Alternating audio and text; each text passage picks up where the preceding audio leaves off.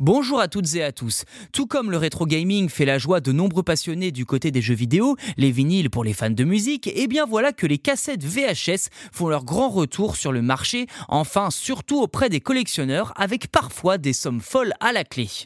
Pour l'historique, c'est à la fin des années 70 que le groupe JVC propose un nouveau format vidéo, la VHS pour Video Home System.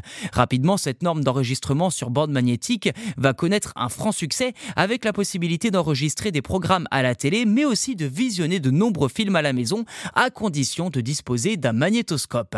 Alors que le vinyle revient en force côté musique et que nos vieux jeux vidéo 8 et 16 bits s'arrachent sur le marché vidéoludique, cette bonne vieille VHS refait parler d'elle quand Netflix ou encore Disney Plus sont désormais incontournables en termes de consommation vidéo en streaming.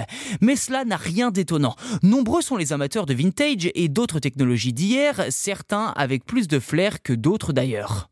En effet, en 2022, la plateforme Heritage Auctions racontait avoir vendu une cassette vidéo du film Retour vers le futur ayant appartenu à l'acteur Tom Wilson qui incarne Biff Tannen, l'antagoniste principal de la trilogie, au prix de 75 000 dollars. Cette même année, une VHS des Goonies avait également été vendue à 50 000 dollars ainsi que 32 000 dollars pour une VHS des Dents de la Mer et 23 750 dollars pour SOS Fantôme.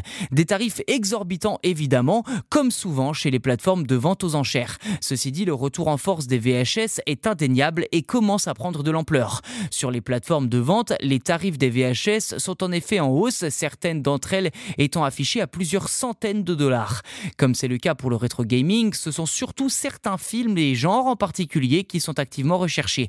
Les classiques des années 80-90 sont dans le viseur des collectionneurs, tout comme les films d'horreur de l'époque. Selon Heritage Auctions, si les collectionneurs de VHS ont toujours existé, l'intérêt pour les VHS scellés s'est développé d'une manière que peu auraient pu imaginer ces dernières années.